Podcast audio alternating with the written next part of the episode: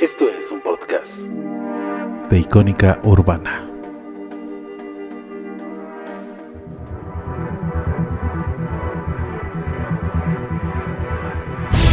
Icónica Urbana no necesariamente concuerda con las opiniones aquí expresadas. Bibliochisme.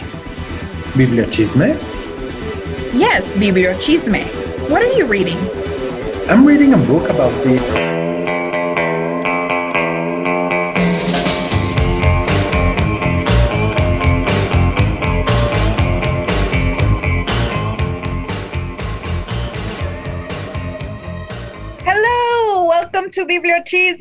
It's a very special episode today because Woohoo! because woohoo. It is our one year anniversary today. Well, this week, yes, yes. That was our Yes. producer, Anwar. Thank you so much for being here with us to celebrate. I'm Angela, That's- by the way. Hello, Angela, by the way. I'm Mao. Um, greetings. Oh It's yeah. it's so beautiful to to be tonight on this episode, um, which is our episode number thirty something. Um, but being on, on air for one year, it's been a lovely thing. It's been so much fun. The idea that like I, you know, just thought this thing in March of 2021 and talked to you about it and then it was a thing. And then it's been a thing for a year. It's amazing. That's love it. awesome. That's Yeah. awesome. Um, it's been it's been a great journey. Uh, do you have we talked with our friends, with our listeners, that when we were kids we used to do radio shows on a tape recorder? I think we did in the first few shows. I think we might have. Um but yeah, it's like we knew our destiny to podcast together. Yeah, that was lovely. we, would do it, we would do it on a cassette player yeah, and we would record our own individual shows and then we did a show together and then we would be announcers to Chinese checkers games with our grandmother. yes, Those were very heated. they were they were very important sports being played. I need I, I need to see if I still have like I still have the tapes, but I need to see if they still work. If I can digitize them and we could we could listen to them and see what marvelous things we had to say when we were like 9 and 11 years old. Oh boy.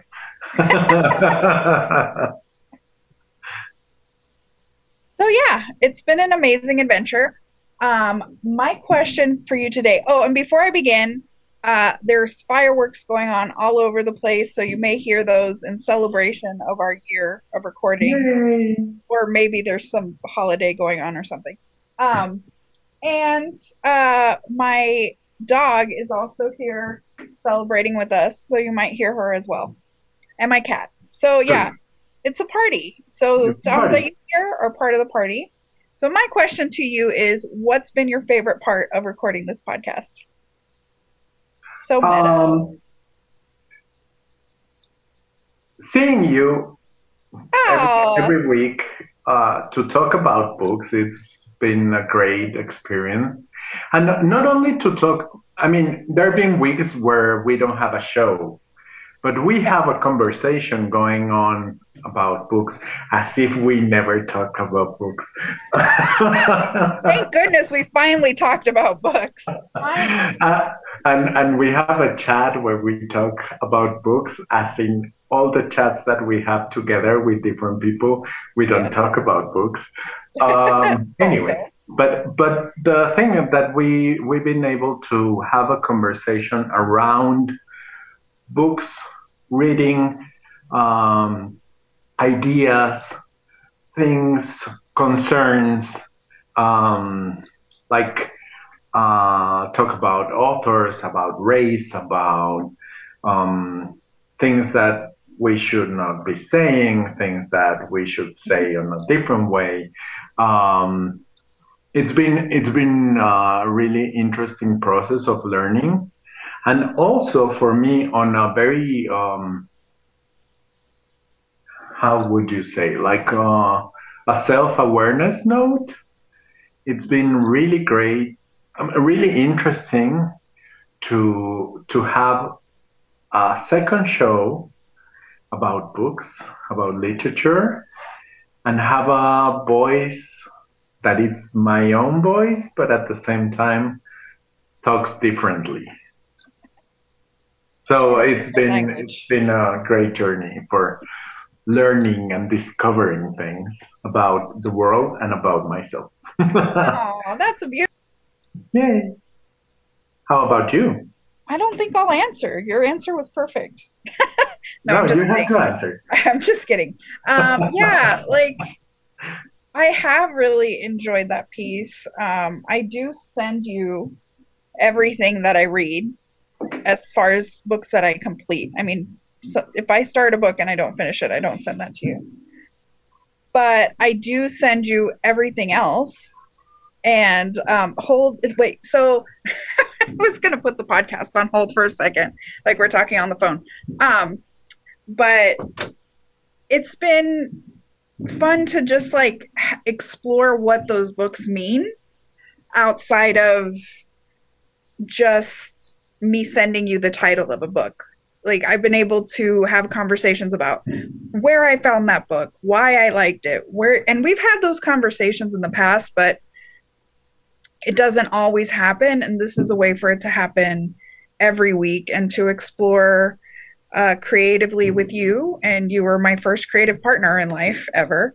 And so it's been very fun, like how we used to create stories in our heads, and uh, and now we get to figure out what we want to talk about and what we want to create in the world. So I love having a project with you, like personally with you, and I love having a project where I can I can hang out with my thoughts on books, which I obsess about constantly and have so much fun talking about. That's that's uh, really lovely. Um, yeah. so yeah, I, I, have I have also learned a lot about um, things about how different the markets are in the U.S. and in Mexico and in the UK. where where the conversation has expanded because um, we we take things for granted regarding the book market or yeah. certain certain authors or certain things and then we are discovering things all the time like really is that true in your country it's, it's, the truest sense of bibliochisme. You know, we just get together to talk and we find out things. And I love the surprise in it too. Like sometimes, you know, we bring our surprises of like, oh, and then this author did this. no, it's just so fun. Um, so yeah, that's it's just been a great adventure. Uh, it's been so amazing, and I think um, I, I just love everything about it and it just puts me in a great mood. It's a great way to end a Monday. You're just like tired and you're like it's nine o'clock, you've had a full day, and then all of a sudden it just I feel like I woke up again and I'm full of energy. Yes. Mondays are tough. but yeah. then there's bibliochisme at night and it's wonderful too. Yes. To have this space. And also what has been really interesting is, of course, we have uh, David and Mohit and Male and Aubrey and Daniela who listen to this podcast and they uh, like it and they comment and they do things. Um, our close friends and Diana and also Sophie and Andrea, uh, we have certain feedback from people we know but then we have crazy people like Aldo, uh, who sent who makes beautiful memes every Monday night, and also Martin Mendez, who shares what we publish and comments what we we ask about, and Musa de Colores, who sends uh, things on Twitter and replies on Twitter. I think that it's really interesting to to it's have. beautiful, yeah.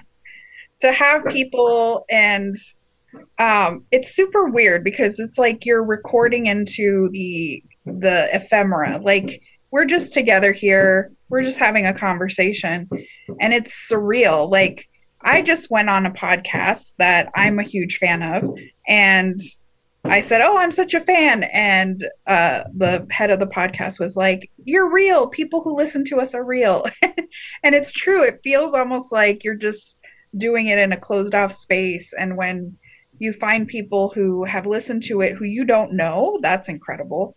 But also sometimes I'll be like talking to a friend and they'll be like, "Oh yeah, I love that episode." And I'm like, "You listened to the podcast?" like I had no idea.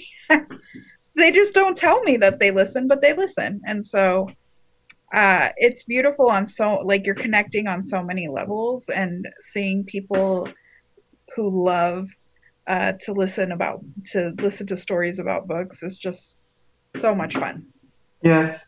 Also, also, what I find really interesting, it's always interesting to ask other people, "What are you reading?" But then, uh, like friends, you may know their taste and their obsessions.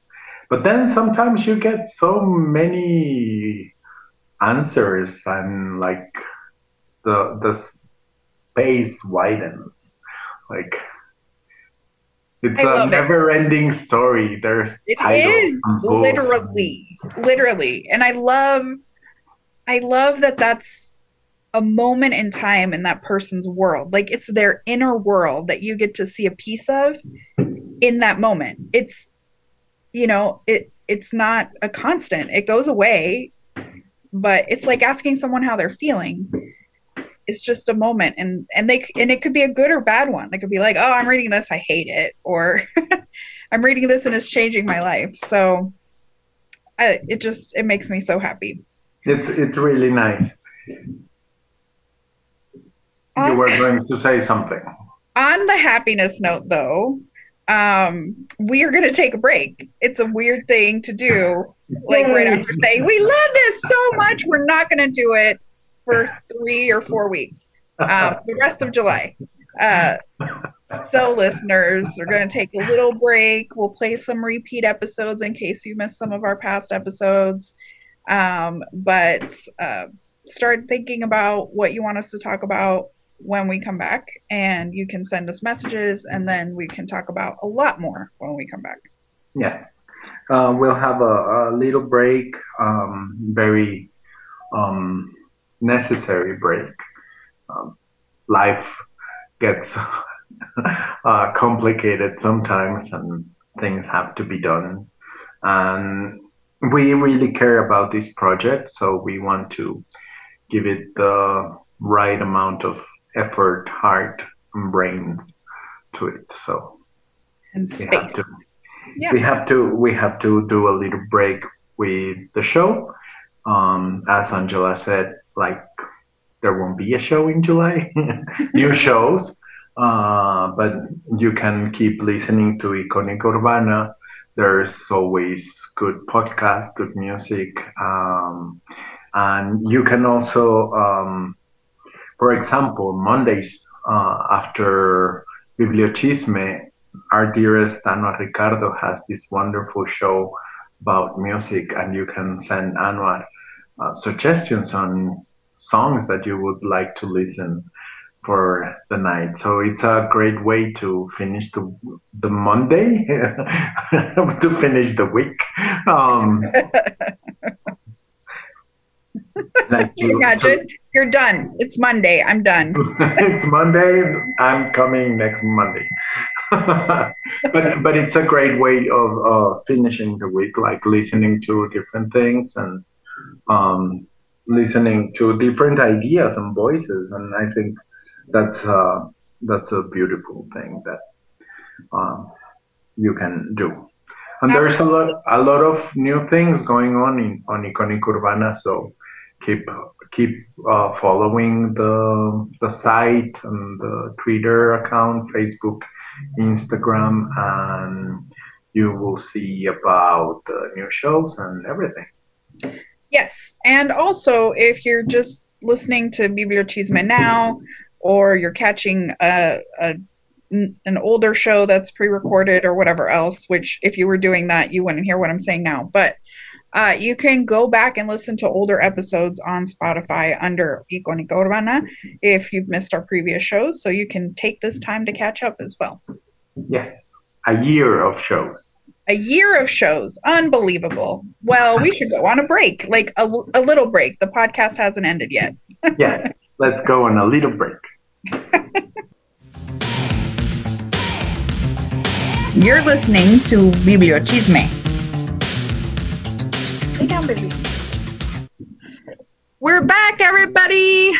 We're Yes, still we here are. with our party, celebrating um, the fireworks. It's wonderful. So we have some people to say hello to. Yes, um, we have messages from Karina and from Katza who were uh, sending messages and congratulating us for the first year on air. And thank you again for everyone who mentioned earlier. And also, of course, thank you to our gr- great producer, Anwar Ricardo, and also to Cesar Uribe, who was our first producer for the program. Thank you for when we started.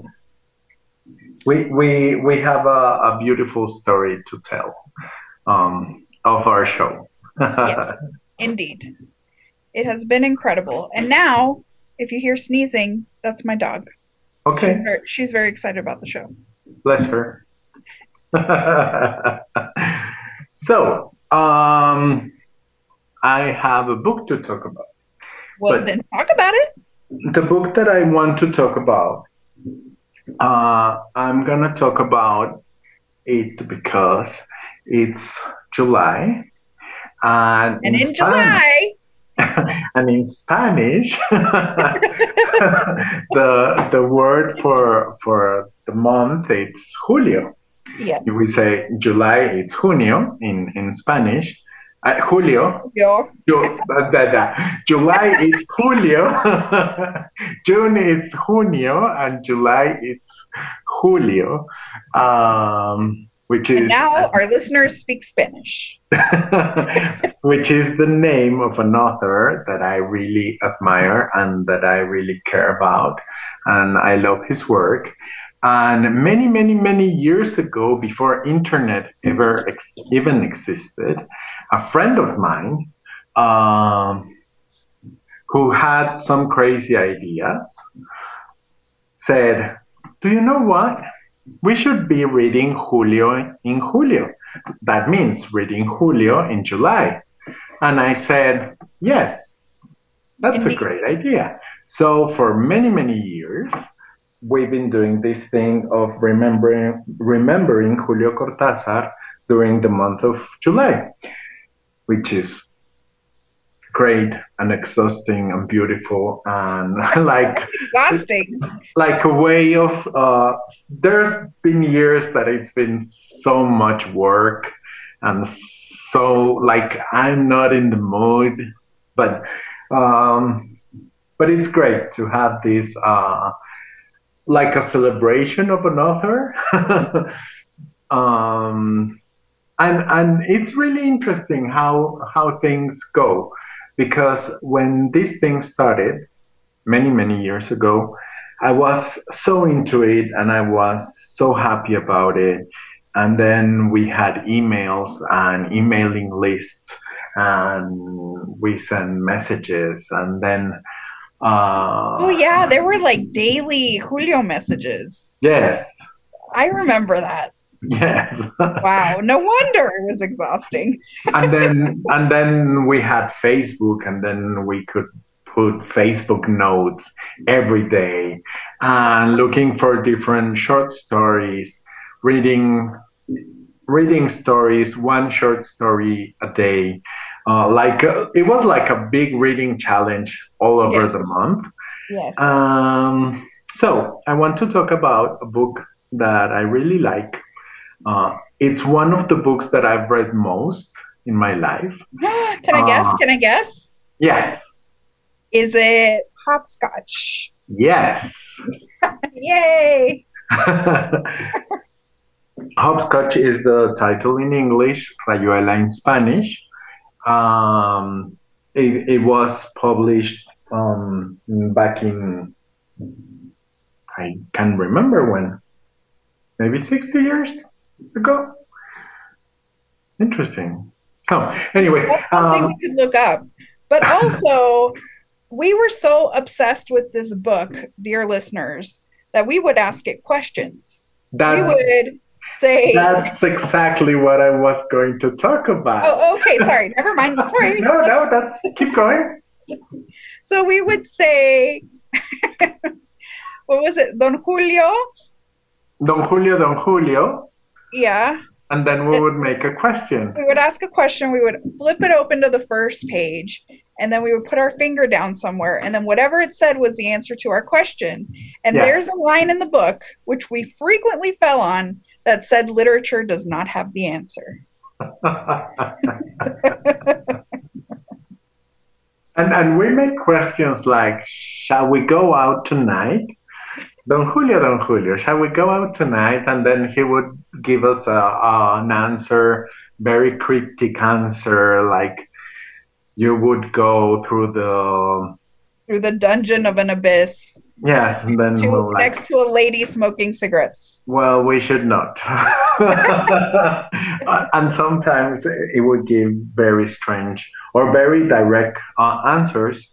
And it was so beautiful to have a book that we could play with, um, that we could take into consideration for important decisions, and that we would um, take it to different traveling places mm-hmm. and and like be make the book part of the the daily life of a group of people. I think that's one of the most fascinating things in that book because it also talks about a group of people that get together in Paris and a group of people that get together in Buenos Aires. Um, they have different stories in both of the cities. They like each other very much as a as a group of friends, but then they have differences as in any group of friends, and then stop seeing each other, or they have um, they see each other but not with someone of the group, and they have secrets uh, or conversations. There's side conversations, which which is very besides the affair parts, it's uh, very common in in any group of people. yeah. Even the affair fair no. part. Yeah, the Um, affair parts too. So the anniversary of the publishing was last week. It was published June 28th, 1963. So next year will be The sixty years. Seven, 60, yeah, 60. I'm like, what is math? Yeah, 60 years next year. There's there's an edition uh, in Spanish of the 50 year anniversary that it's just beautiful and it's uh, an amazing thing that it exists because it has critical essays on Rayuela Oh, um, and what that novel meant for Latin American novels and for Latin American literature. And it was a very, very important book um, in, the literature world, in the Latin American um, way of understanding literature. mhm. But also, uh, I would say that it's a very important book for young people. When, if, if it arrives at the right time, it can provide a lot It's of very answers. exciting. And, and a lot of, um, question. yes, a lot of questions. It's very okay. So, readers, this is not a simple book. Like, as the name, It is or not? oh my gosh, it is not a simple book, my friends. it it is. It depends. It, it's not. It it can be simple in the Buddhist sense, but like it's not simple at all.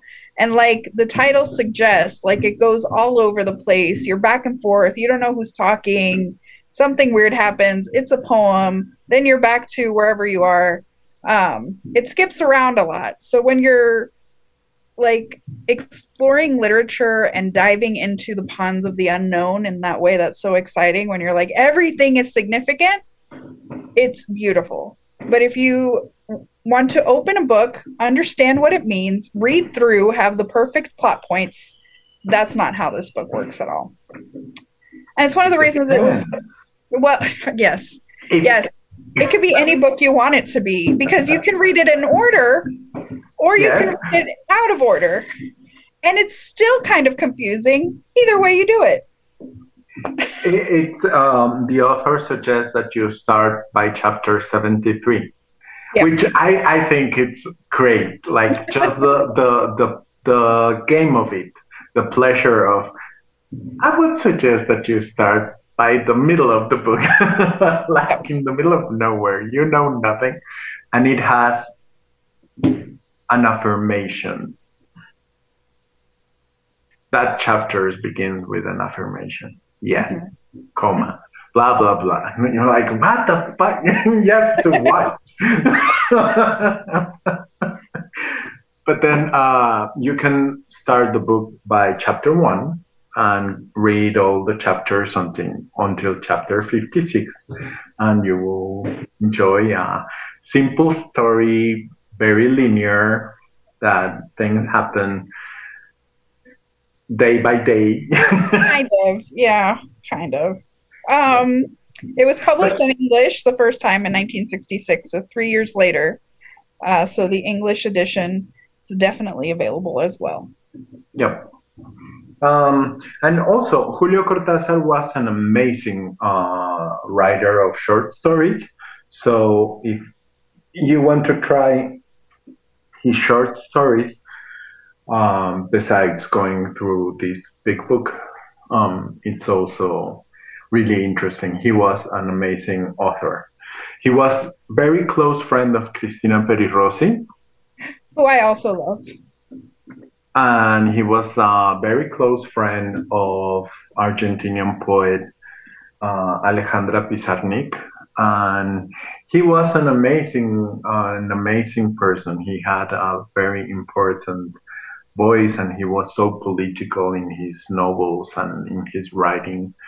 Um, he wrote poetry, and we like him very much. That's why we read Julio in July. Julio. In English, has no catch. we read Julio in July. Yeah. we need to come up with people for the other months. Yep. A, a Bolaño lo leemos todo el año. Oh, very nice. Very nice. so, All right. Well, let's go on a little break and then I'll come back with my book surprise. let's go. You're listening to Bibliochisme. And we are back. Yes, we are. Okay, so I don't know if you remember this. I hope you do because it's only been a year. But when we started the show, we would talk about a lot of books each. And uh, it's complicated because, like, we like to talk. so it was very hard to keep the show in the parameters of our timeline. So we ended up narrowing it down to one book per person. But I decided today, just to reminisce, to do three books Well, dear listeners, I normally used to talk about one book, but then part of, of the Bibliochisme team, like she would love to talk about six or seven books in a row. Okay, so I'm the problem, is what we're saying. That's okay. Um, so I have three books that I read this weekend that were just delightful in all in their own ways, and I just wanted to let you know about it. Uh, the first one is called All of This Is For You A Little Book of Kindness. Uh, this started, Ruby Jones is an illustrator, and she did a work of illustration um, that was just somebody hugging somebody else after terrorist attacks in Australia that um, against Muslims, and it said, "This is your home, and it should have been safe." And it's just two people hugging. And then after that, people like responded like, "This is very beautiful to show kindness," blah blah blah. So not blah blah blah like it's not important but just that's what happened and then she kept drawing these acts of kindness so this book is just really simple i read it like in an hour it's a bunch of uh, images that are very tender and kind and just like a bunch of kind things about you to read so if you want to like have a little tiny pick me up or if you want to read something to make you feel better there's pages that are just hearts or flowers or something just joyful.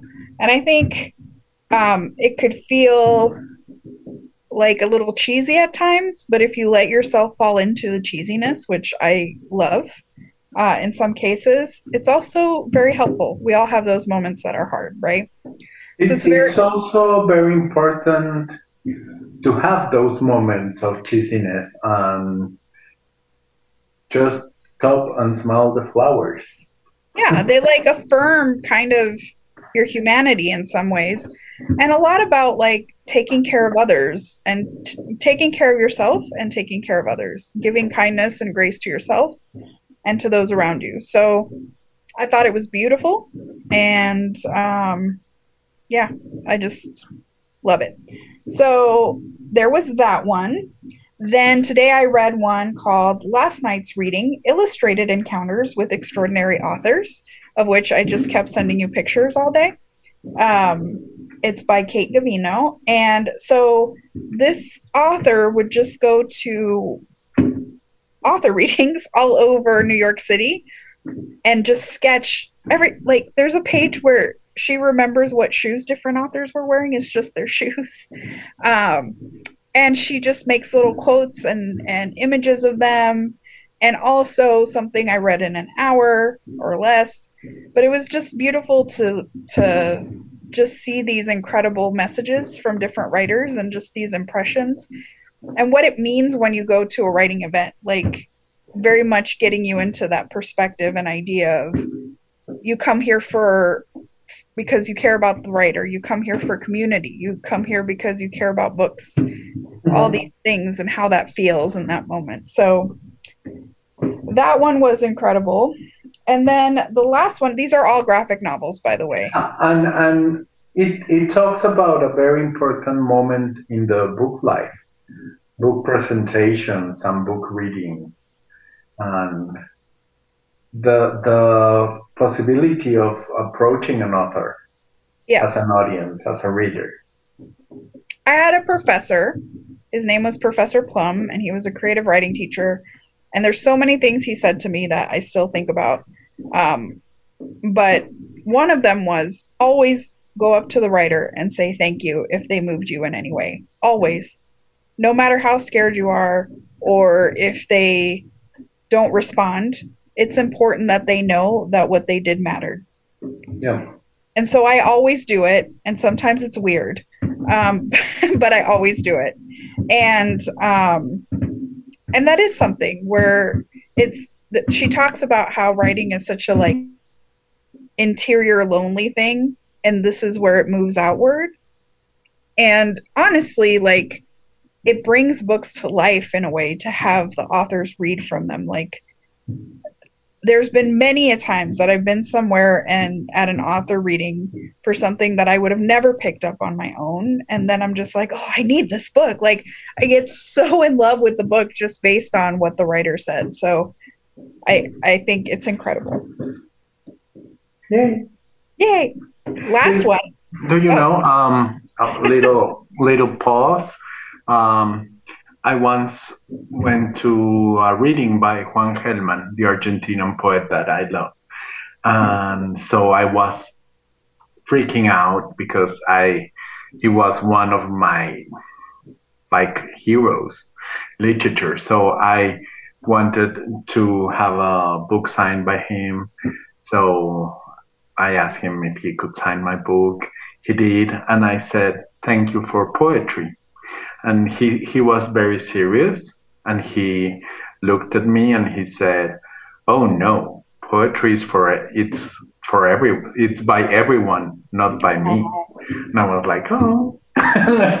all shaky and my legs were shaking like for a lot of time and my hands That was I- the perfect answer. yeah i closed the i closed the the, the post sorry Well, it made me think. I've had a lot of like author run-ins, and and they've been almost all great.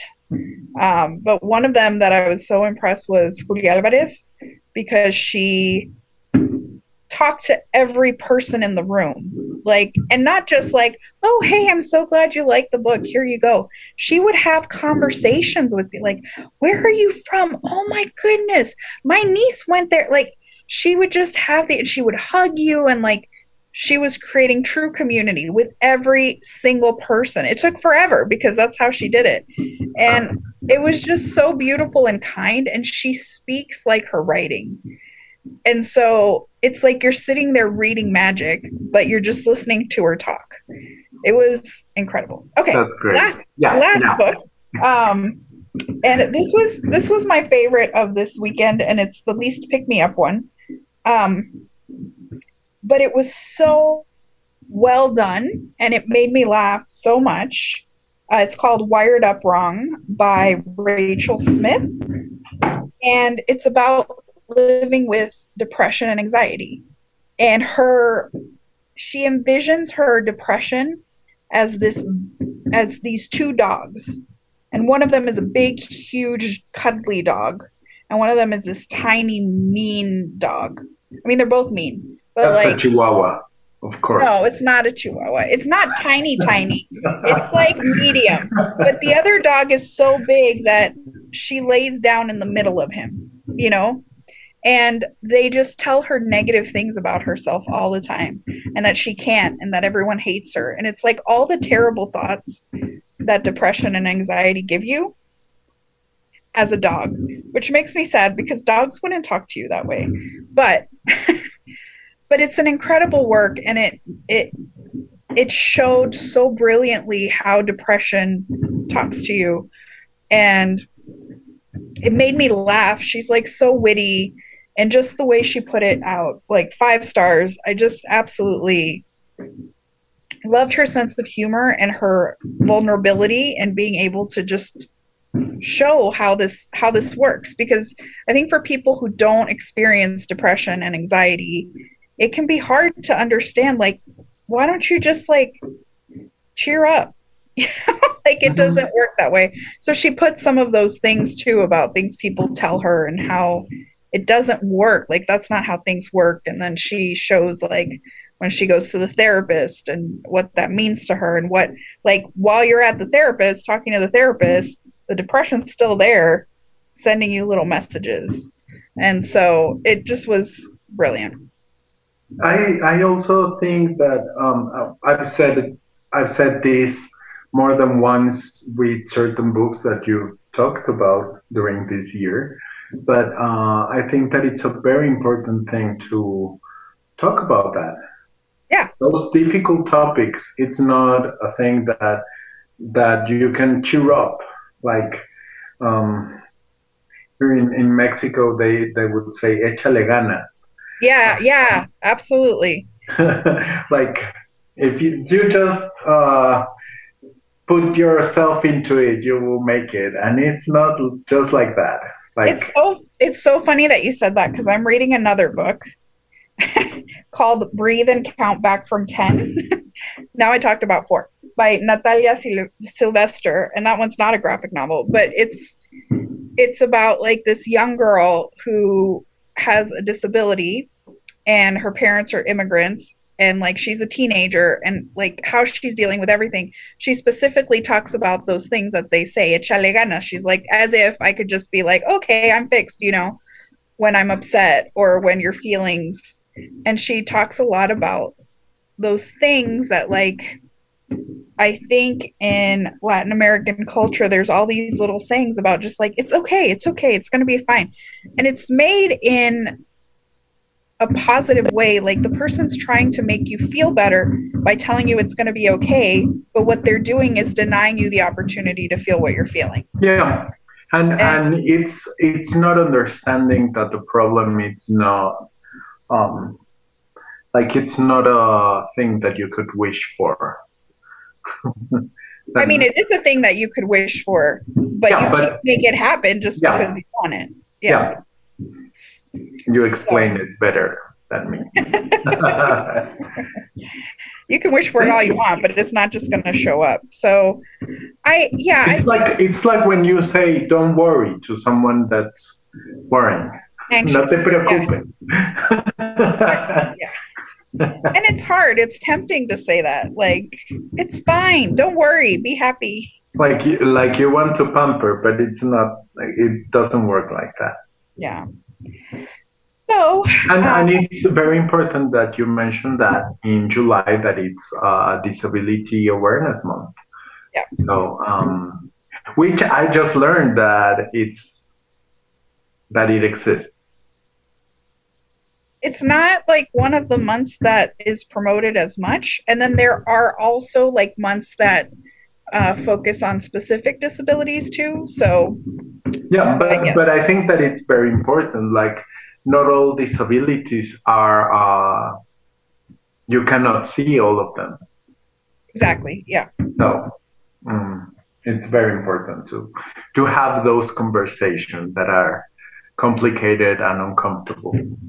Well, and I think that taking this out of like the context of hiding and shame makes people see that they they're not alone in how they see the world sometimes because it's not what we talk about because it doesn't feel good. Yep. So that's why I think it's so brilliant when especially an artist can manifest like visualize what this looks like as well as talk about what it feels like. Anyway, we should go. Well, what about you. our favorite thing? Oh, uh, uh, favorite thing, it's uh, we have a year of celebration. I'm talking about books. My favorite thing is that I had an amazing walk this evening. Um, the sky was beautiful and beautiful clouds, and I bought a toy for the dog of the house, Yay. and she was so happy when she saw her new toy and she was running around. Oh, that's so sweet. My happy thing is Ted Lasso. Speaking of cheesiness, um, all my friends kept telling me I needed to watch this show. I finally started watching it. It's like it starts out like very saccharine and just po- like very positive and this and the other. It gets deeper, but like I just love the goodness of it. It's just good, you know, like people caring about each other and being sweet and kind. And it's wonderful. So that's my favorite thing right now, other than our year of an amazing show. Thank you for listening. Thank you for everyone for listening. And thank you for being here, for having the idea of a bibliochisme. Thank you. Have a wonderful month, and we'll see you in August. Happy reading. Happy reading.